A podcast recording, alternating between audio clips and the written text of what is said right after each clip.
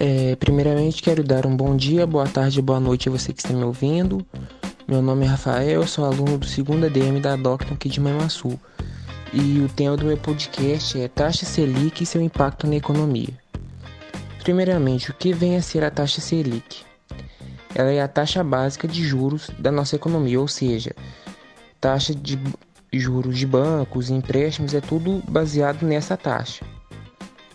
Ela é definida pelo Copom, que é o Comitê de Políticas Monetárias, que faz várias reuniões por ano para definir se ela aumenta, se essa taxa vai aumentar, se vai diminuir, o que, que vai acontecer. E ela também serve para controlar a inflação. O que significa o nome Selic? Selic significa Sistema Especial de Liquidação e Custódia. Ela é uma estrutura do sistema financeiro e é administrada pelo Banco Central. A taxa Selic é a inflação e o seu impacto na economia.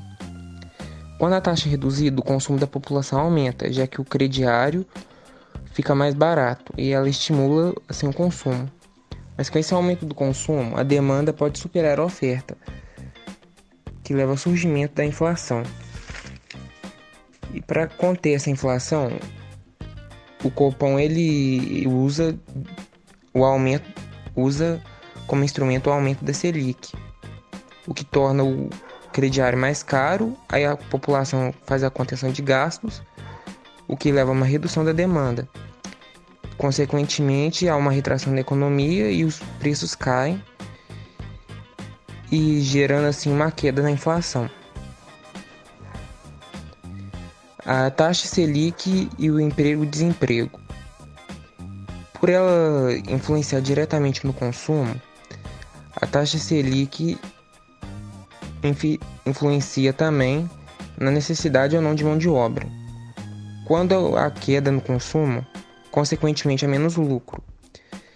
Então não há tanta necessidade de funcionários, o que leva ao aumento do desemprego.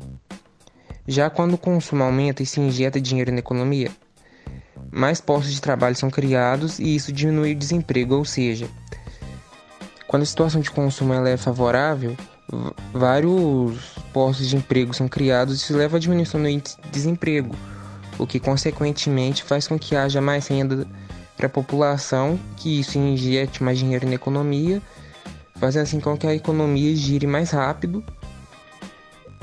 E é isso. Esse foi o meu podcast, espero que tenham gostado. Um abraço.